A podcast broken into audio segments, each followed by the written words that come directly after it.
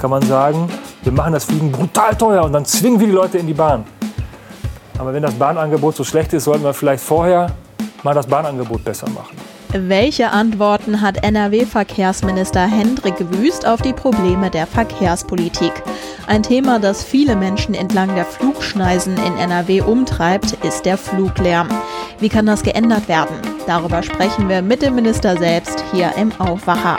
Ich bin Anja Wölker. Hallo zusammen. Rheinische Post Aufwacher. News aus NRW und dem Rest der Welt. Willkommen zum Aufwacher-Podcast am Wochenende. Ihr habt es euch gewünscht, jetzt ist es Realität. Auch am Samstag bekommt ihr den Aufwacher, dann immer in einer Spezialversion. Heißt, wir widmen uns Themen in voller Bandbreite. Letzte Woche etwa haben wir mit Pflegerin Rebecca aus Düsseldorf gesprochen. Und heute feiern wir wieder eine Premiere. Ihr hört zum ersten Mal das Format Aufwacher frag mich alles. Unser erster Gast war NRW-Verkehrsminister Hendrik Wüst von der CDU. Unser Chefredakteur Moritz Döbler und meine Podcast-Kollegin Helene Pawlitzki haben den Minister über eine Stunde mit Fragen gelöchert. Vor allem mit euren Fragen, die über sämtliche Kanäle kamen, per Mail, per WhatsApp oder direkt über Facebook. Denn das Ganze haben wir am Donnerstagabend live über Facebook gestreamt und jetzt gibt's hier die Highlights für eure Ohren. Mein Name ist Anja Wölker, eine neue Stimme im Aufwacher-Team und am Donnerstag saß ich hinter den Kulissen und habe eure Fragen an Helene weitergegeben. 45 Jahre jung ist Hendrik Wüst. Er ist Jurist und seit 2017 unser Verkehrsminister. In seinem Leben hat er schon die Spitznamen Wüsti, Wüstelinchen und Henne getragen, hat er uns verraten. Und vielleicht wird er in Zukunft auch mal MP genannt, Ministerpräsident. Denn falls Armin Laschet Kanzlerkandidat wird, könnte Hendrik Wüst wohl nachrücken. Da hat Chefredakteur Moritz Döbler gleich mal nachgehakt. Wie wüst wird es denn bei der Nachfolge von Armin Laschet, wenn die Frage zu auf wen auch immer zukommt, wie wüst wird das abgehen? Gar nicht wüst.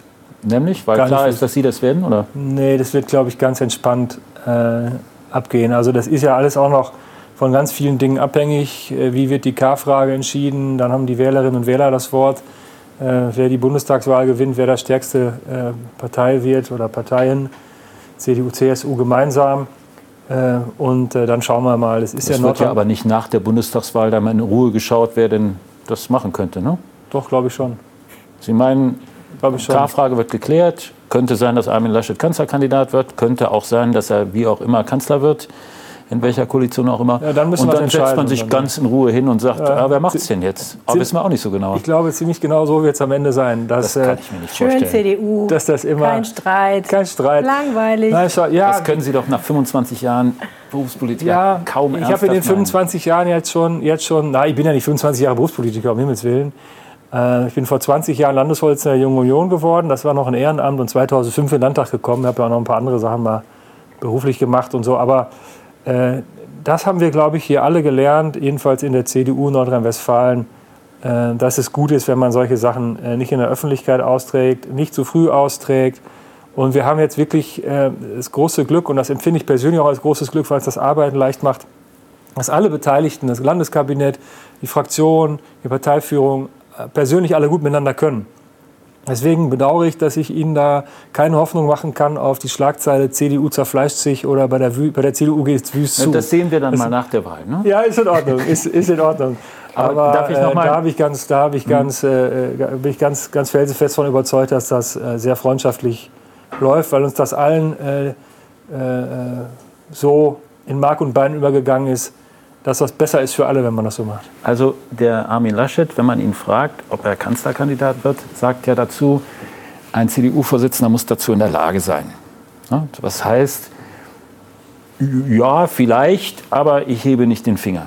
Ähm, müsste man bei Ihnen also sowas sagen können wie, jeder Minister des Kabinetts muss auch in der Lage sein, Ministerpräsident zu werden? Ja, ich glaube jedenfalls, dass die allermeisten das wären.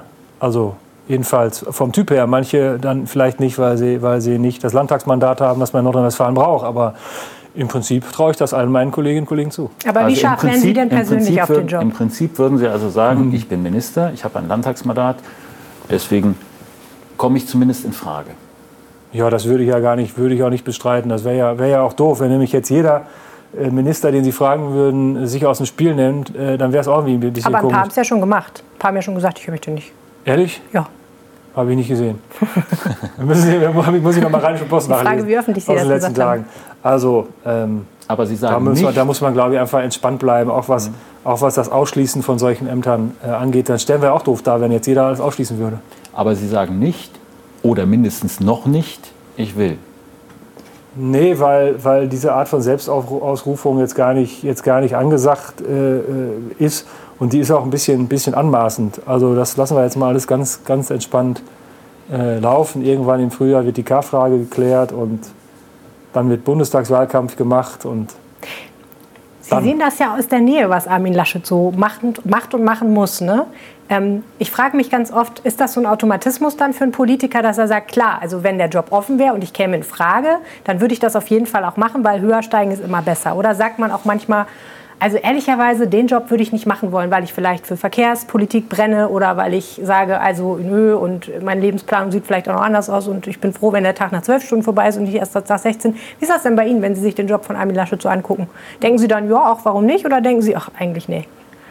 da muss ich mal drüber nachdenken. So was ich als da denke. Ministerpräsident jetzt. Ja, ihr habt die Frage schon verstanden, aber, aber da muss ich jetzt mal echt mal drüber, muss ich echt mal drüber nachdenken. Äh, vielleicht legen Sie die auf Wiedervorlage für unsere nächste, für unsere nächste Runde.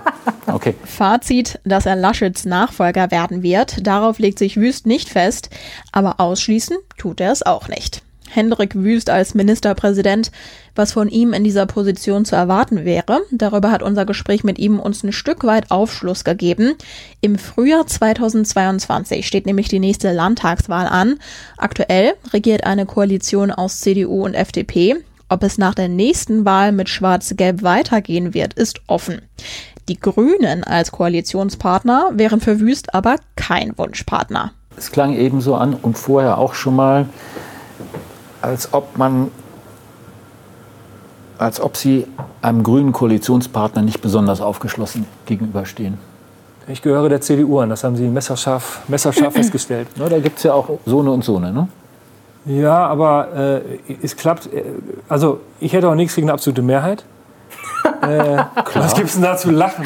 Man soll ja gerade ich des kann Ihnen vorlesen, was die Leute sich wünschen. Das man soll so ja gerade des Herrn keine Grenzen setzen. Nein, aber Spaß, Spaß, Spaß beiseite. Warum soll ich mir einen anderen Koalitionspartner äh, wünschen? Die Schnittmenge in der, in der Mobilitätspolitik mit der FDP ist nahezu 100 Prozent. Nahezu 100 Prozent.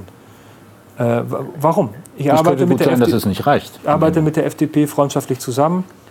Ja, wissen Sie, jetzt haben wir anderthalb Jahre vor der nächsten Landtagswahl. Anderthalb Jahre vor der letzten Landtagswahl hätte jeder, wer ausgelacht worden, der gesagt hätte, äh, CDU, FDP regieren gemeinsam, Armin Laschet wird Ministerpräsident. Also Alle Sie hätten sagen gelacht. dazu nichts, weil Sie nicht ausgelacht werden wollen. Nee, ich sage dazu nichts äh, äh, zu Schwarz-Grün. Ich kann zu Schwarz-Grün ja was, äh, was, was sagen. Ich glaube, es gibt auch mit den grünen Dingen, die man machen kann, nur viel, viel weniger in der Mobilitätspolitik, als ich mir mit der FDP vorstellen kann. Und wenn ich mir die Konzepte der Grünen angucke, die dann, die dann äh, ganz viele Dinge wollen, die wir, die wir auch wollen, aber dann irgendwie doch wieder anders, dann besteht dieses irgendwie doch wieder anders ganz oft, wenn man genau hinguckt und mal so ein bisschen das flauschige, die flauschige Rhetorik wegnimmt, besteht dann darin, dass man gegen das Auto kämpft. So, jetzt komme ich aus dem Münsterland, aus einer äh, knapp 20.000 Einwohner äh, Stadt. Äh, wenn Sie den Leuten das Auto wegnehmen und kein besseres Angebot bei Bus und Bahn machen, dann haben Sie den Leuten Steine statt Brot gegeben. Deswegen ist kann dieser, doch aber eine Stadt mit 20.000 Einwohnern nicht der Maßstab für die Verkehrspolitik dieses Bundeslandes sein. Nee, aber Sie haben ganz schön viele Regionen, in denen ganz schön viele Menschen in Städten mit 20.000 Einwohnern leben. Klar. Immer nur Mobilitätspolitik aus den Großstädten zu denken, ist genauso falsch. Ist genauso falsch. Und äh, das passiert bei den Grünen total. Die sagen, ja, fahr doch Straßenbahn. Ja, Pustekuchen. Bei mir zu Hause ist seit 40 Jahren kein Zug gehalten. Da gibt es nicht mal mehr Schienen, geschweige denn Bahnhof. Da ist jetzt die AWO drin, ist auch schön. Aber äh, wa- was, wa- was ist da für ein Angebot? So, jetzt machen wir mehr Schnellbusse, machen wir auch alles wunderbar. Aber bei den Grünen ist das immer sehr großstädtisch, sehr gegens Auto ausgerichtet. Ich kann mit den Grünen wunderbar Einigkeit erzielen darüber, dass wir mehr, mehr Fahrradwege, mehr Radschnellwege äh, bauen. Aber dann kommen die Grünen gleich mit einer langen Liste an Ortsumgehungen, die sie nicht haben wollen. Und ich frage dann immer, was bietet ihr den Menschen, wo 30.000 Autos am, am äh, Schlafzimmerfenster vorbei knattern? Und zwar nicht 20 Meter mit Lärmschutz, sondern 3 Meter, 2 Meter, 1,50 Meter vorbei. Was ist euer Angebot für die Menschen? Dann kommt Verkehrswende. Ja, wie viel Verkehrsverlagerung schaffen wir in welcher Zeit? Und dieser Kampf gegen Ortsumgehung, gegen das Auto und so, den die Grünen da in Wahrheit äh, immer vor sich hertragen, auch im Parlament ja immer sagen, wir brauchen ein Straßenneubaumoratorium. Das finde ich zu undifferenziert, finde ich so, äh, so nicht, nicht richtig. Damit sammeln sie die Stimmen bei ihren Wählern ein. Das ist okay, deswegen können die die Politik machen, das ist deren Ding. Aber deswegen muss ich mir noch lange nicht sehen, mit denen Verkehrspolitik zu machen. Man wird es im Zweifelsfall schon irgendwie hinkriegen. Aber wünschen muss ich es mir bitte nicht. Einen klaren Wunsch von vielen von euch haben wir vom Aufwacherteam aber vielen eurer Mails entnommen, nämlich weniger Lärm durch Flugzeuge. Im Moment ist es ja so, dass die Fluglärm die Menschen, die unter Fluglärm leiden, weil sie in der Nähe von einem Ja, Flughafen und einer Einflug, Zeit, die ja. haben jetzt gerade eine gute Zeit und sagen auch alle, so schön war es lange nicht mehr, kann es nicht so bleiben, Herr Wüst, bitte. Können Sie nicht dafür sorgen, dass weniger Flugbewegungen in Nordrhein-Westfalen sind, spezifisch natürlich am Flughafen Düsseldorf und wenn das schon nicht, können Sie dann wenigstens dafür sorgen, dass nach 22 Uhr endlich Ruhe ist. Die Flugzeuge fliegen da ja nicht leer durch die Gegend, da sitzen ja Menschen drin. So, und jetzt wollen wir mal schauen, was nach der, der äh, Corona-Pandemie wir alle für uns als Lernkurve daraus nehmen. Ähm, wie viel müssen wir noch nach Berlin fliegen als Politiker zu Sitzungen? Müssen wir wirklich noch alles machen? Oder können wir nicht jede zweite Sitzung auch per Videokonferenz machen? Ich will auf den Punkt, dass da ja, dass da ja Mobilitätsbedarfe be- befriedigt werden. Die andere Geschichte ist, innerdeutsche Flüge überflüssig zu machen durch besseren Bahnverkehr. Kann man sagen, ähnlich wie, das eben, wie wir es eben besprochen haben mit den LKWs, wir machen das Fliegen brutal teuer und dann zwingen wir die Leute in die Bahn. Aber wenn das Bahnangebot so schlecht ist, sollten wir vielleicht vorher mal das Bahnangebot besser machen. Sie klingen ja fast wie ein Grüner. Nee, bei den Grünen, die, die Grünen fangen andersrum an. Die Grünen verteuern erst und fragen sich dann, warum es immer noch nicht funktioniert. Ich bin dafür, erst mal ein Angebot zu machen äh, und dann gucken wir mal weiter. Und das Angebot machen ist nämlich auch nicht umstritten. Äh, zum Beispiel haben wir gerade äh, durchaus lebhafte Diskussionen in Ostwestfalen-Lippe, wo wir eine Schnellstrecke brauchen, um im Deutschlandtakt schneller nach Berlin zu kommen. Vier Stunden von Köln nach Berlin. Das ist genau, Haben Sie gerade Köln gesagt? ja. Wieso? Düsseldorf? Vier Stunden von Köln und noch weniger von Düsseldorf. Aber das ist, der, das ist die Benchmark. Der Zug hält aber auch in Düsseldorf. Dann geht es nur noch schneller als vier Stunden. So, einverstanden? Einverstanden. Ich bin ja Westfale. Ich bin bei diesem Konflikt total neutral, Köln-Düsseldorf. Ich bin neu Düsseldorfer, aber Sehen ich Sie, sehen Sie da, kommen wir, da kommen wir beide gut. Ich bin auch Fan vom ersten FC Köln, trinke aber trotzdem lieber, trotzdem lieber alt. Also, äh, alles äh, so, so weit, so, so entspannt. Nur, wer die Flüge auf die Schiene bringen will, wer die Menschen aus dem Flugzeug in die Züge bringen will, der muss dann auch bereit sein, so eine Schnellstrecke zu bauen. Finden die Leute in Ostwestfalen aber gar nicht so. Weil die sagen, was haben wir eigentlich davon? Und viele Menschen in Niedersachsen, wo das dann durchgeht, finden das auch nicht so. Wir müssen das irgendwie 31 Minuten von Bielefeld nach Hannover schaffen. Äh, so. Und in, da- das sind die Zusammenhänge, die man, glaube ich, glaube ich, immer mal wieder beschreiben muss. Am Flughafen hier in Düsseldorf ist es so, man kann starten 22 Uhr auf Blocks. Das heißt, irgendwann Viertel nach ist das Ding weg. Man muss landen bis 23 Uhr, Verspätung bis 23.30 Uhr. Äh, äh, Flugzeuge mit, mit Wartungsschwerpunkt, Homebase Carrier Status bis 24 Uhr. Und das, was zwischen 23 und 24 Uhr äh, dann runterkommt, ist in den letzten Jahren deutlich weniger geworden. Es war 2018 viel zu viel. Äh, Ende 17 ist, äh, ist äh, Air Berlin pleite gegangen. Dann haben sich alle die, alle die Slots gesichert, alle Airlines. Kostet es, was es wolle, mit allem da geflogen, was, was irgendwie in der Luft war und viel zu wenig. Und dann haben sie die, haben sie die, äh, die, die Flugpläne alle nicht halten können. Es war eine Katastrophe für die Anwohner. Übrigens auch für die Fluggäste, auch für die Verbraucher eine Katastrophe. Ähm, dann habe ich die alle hier gehabt, bis zu Niki Lauda, habe die alle, äh, habe den allen gesagt, Leute, entweder es wird besser oder ich hänge euch alle öffentlich auf. Weil wenn äh, politische Hand, also rechtliche Handhabe, alles schwierig, aber schlechte öffentliche, schlechte öffentliche Wahrnehmung wollten sie alle nicht haben. Und dann ist auch ein bisschen was passiert und dann kam mehr und mehr Stabilität äh, rein, sodass das letzte Jahr äh, vor Corona, also, also 19 und dann auch 20, brauchen wir jetzt, 20 brauchen wir gar nicht mehr lang äh, groß zählen, aber 19 war schon wieder, äh, wieder deutlich besser. Aber der entscheidende Punkt ist, den Menschen ein besseres Mobilitätsangebot zu machen. Und ich glaube, dass ganz, ganz viel äh, sich verändern wird. Jetzt haben alle Reisekostenstellen, ob in Verlagen, in Behörden, in anderen Unternehmen, haben gelernt, wie viel geht bei, äh, bei, bei, bei Zoom und anderswo, wie viel man da mit Videokonferenzen machen kann. Da werden auch viele äh, äh, Flüge nicht mehr genehmigt werden, die dienstlich angeblich alle nötig war. Das haben wir, glaube ich, in dieser Krise auch gelernt. Sie haben gerade gesagt, dass mit der politischen rechtlichen Handhabe ist so eine Sache. Ulrike aus Kast fragt, wann wird die Vereinbarung im Koalitionsausschuss umgesetzt, die Landeentgelte für Nachtflüge anzuheben? Also es teurer zu machen, wenn tatsächlich nachts gelandet wird. Wann ist es soweit? Also die Flughäfen äh, müssen ihre, ihre Dinge hier vorlegen.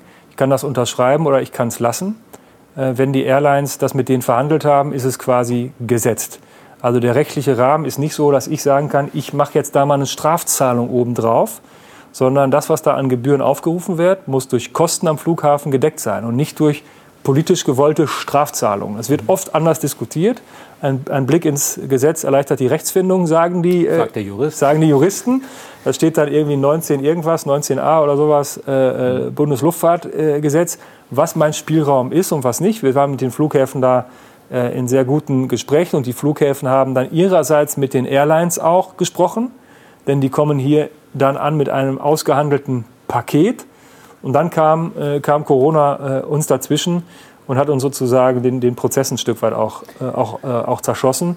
Und da so steht und liegt das, das Thema. Ich will nur vor einem Irrtum warnen, den auch viele Politiker äh, machen, die dann sagen, ja, dann kannst du doch diese und jene Gebührentabelle festsetzen, wenn die Airlines die nicht akzeptieren kann der Flughafen sie nicht durchsetzen. Dieses Gesetz, der ganze mhm. rechtliche Rahmen für, für Luftverkehr in Deutschland ist eine, eine Art Kartell, Wettbewerbsschutzrecht zum Schutz der Airlines. Das muss man sich mal vorstellen, weil es mit der aktuellen Marktmachtverteilung nichts zu tun hat. Die Marktmacht ist nicht, wie dieses Gesetz glaubt, bei den Flughäfen. Die Idee ist, wer in Düsseldorf landen will, muss es ja am Flughafen, deswegen ist das ein Monopol. Mhm.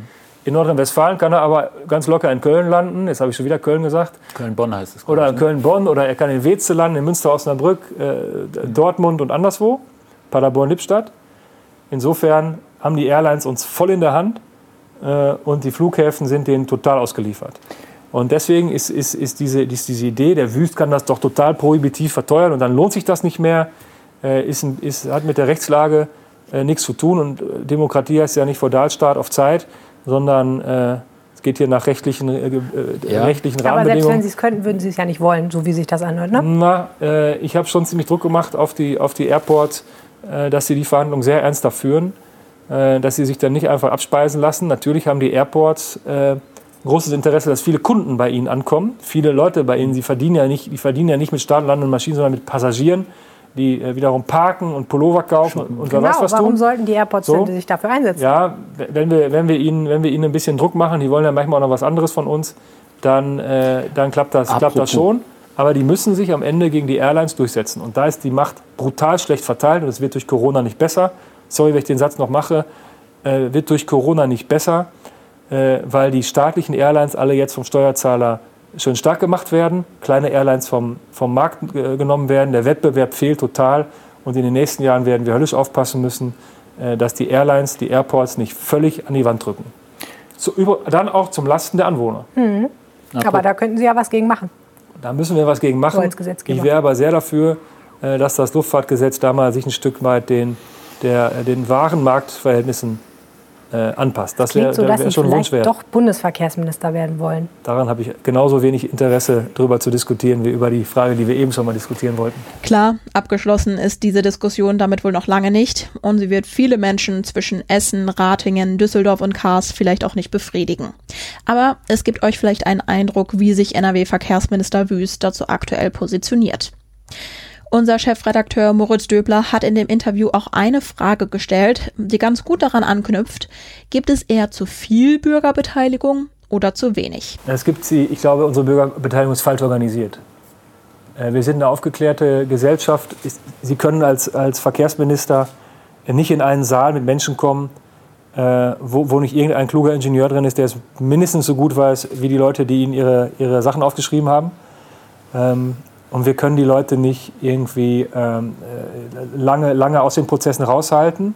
Und dann kommt irgendeine Planerin, irgendein Planer, der, der 10, 15 Jahre ein Stück Schiene, ein Stück Straße äh, oder ein Stück Radweg gebaut hat, vielleicht total stolz, weil, weil er oder sie glaubt, alles richtig gemacht zu haben, vor einen Saal und knallt es den Leuten von Latz und alle sagen, zehn Jahre und du hast mich nicht ein einziges Mal gefragt, obwohl es mein, obwohl es mein Grundstück ist.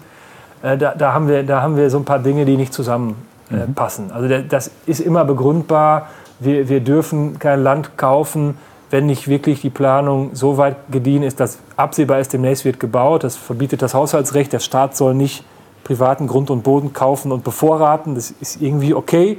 Aber wenn jemand 30 Jahre lang in der Zeitung liest, dass auf seinem Acker eine Straße gebaut wird, dann ist der irgendwann einfach pisst. Ich Dass noch nie einer da war. Aber wie finde denn gut an dem dann? Beispiel, dass Sie jemanden zitieren, der Zeitung liest. Das finde ich richtig gut. Ja, Okay. stimmt. Ja, ja, ist in Ordnung. Das kann auch woanders gelesen haben. aber wie denn dann? Also wie denn Ja, dann? früher. Wie würden Sie es machen? Früher. Und deswegen, deswegen also bei uns ist es halt so, es steht irgendwann in der Zeitung, da soll eine Straße gebaut werden, weil irgendjemand das will. Und dann kommt das irgendwann im Bundesverkehrswegeplan, wenn es eine Bundesfernstraße ist oder bei uns im Landesstraßenbedarfsplan oder so. Dann sind schon ein paar Jahre um.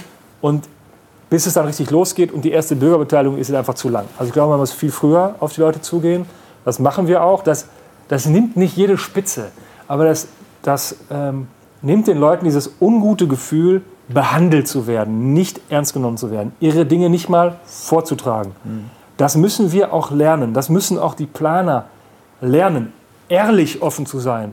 Nicht nur zu sagen, ja, Minister hat gesagt, ich muss jetzt mal voll die Bürgerbeteiligung machen, jetzt höre ich mir euren Scheiß mal an, dann mache ich doch, was ich will. Wenn sie mit der Haltung da rausgehen, das merken die Leute, haben die ein Gespür für.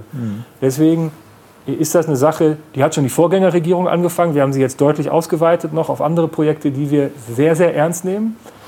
Und ich hoffe, dass wir damit jedenfalls viele Menschen, die grundsätzlich gutwillig sind und mitgehen wollen und die nicht unmittelbar betroffen sind, das ist immer noch mal eine andere Geschichte, die ich auch im Teil auch verstehen kann, dass wir die dann mitnehmen können und dann vielleicht die eine oder andere Klage, vielleicht die eine oder andere Klageinstanz bis, Bundesver bis vor das Bundesverwaltungsgericht auch äh, vermeiden können, indem wir reagieren, frühzeitig verstehen, machen Schwenker 300 Meter da, den du vielleicht sonst nicht gemacht hättest, weil du es doch vor Ort nicht so gut kennst als Planer und vermeide äh, Ärger oder einfach durch den Prozess den Menschen auch zu vermitteln, wir haben jetzt wirklich vieles gewogen.